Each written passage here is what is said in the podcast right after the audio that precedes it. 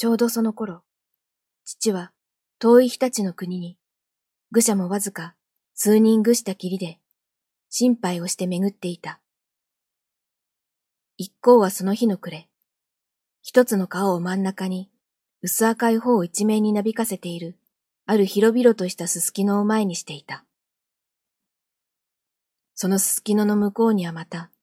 こんもりと茂った何かの森が、最後の夕日に輝いていた。国森は、なぜかしら、突然今日に残した女のことを思い出していた。そうして馬にまたがったまま、その森の向こうへ、いつまでも目をやっていた。そのうち、どこから渡ってきたのか、一群の渡り鳥らしいものが、その暮れ型の森の上に急に立ち騒ぎ出した。国森は、その鳥の群れが、ようやくその森に落ち着いてしまうまで、うつけたように、それを見続けていた。三。それから五年経った秋、父はやっと任を果たして日立から上がってきた。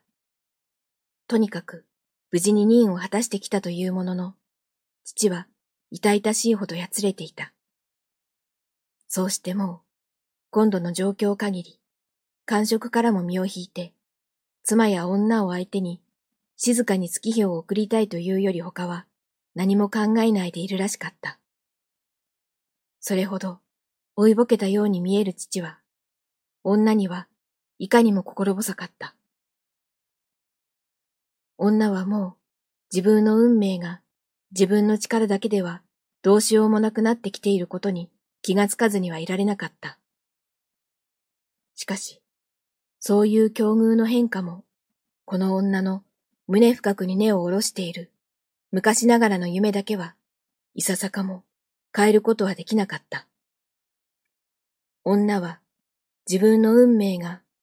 思いのほか儚く見えてくれば来るほど、一層それを頼りにしだしていた。こういう少女らしい夢を抱いたまま埋もれてしまうのもいい。そう思って、女は相変わらず貴重の影に物語ばかり見ては、はためにもいかにも無意な日々を送っていた。そうやって何にもせずにいらっしゃるよりは、と言って、この頃しきりに宮遣いを進めてくる人があった。いくらか縁故もあるその宮からも、ぜひ女を上がらせるようにと再三言ってよこしたりした。今をときめいている一宮だった。が、昔かたぎの父母は何かと気苦労の多い宮遣いには反対だった。女はもちろん、父母の意に背いてまで、そんな宮遣いなどに出たいとも思わなかった。しかし、人々が、この頃の若いお方は、みんな宮遣いに出たがっておりますよ。そうすれば、自然に運が開けてくることもありますからね。ともかくも、お試しにおいでになっては、などと、なおも熱心に進めてくるので、とうとう父母も、その女の行く末を案じ、宮に差し出すことに、しぶしぶ納得した。これまで安らかな無意の中にばかり自分を見出していた女は、急に自分の前に何やら不安を感じながら、それでも他にしようがないように人々の言う通りになっていた。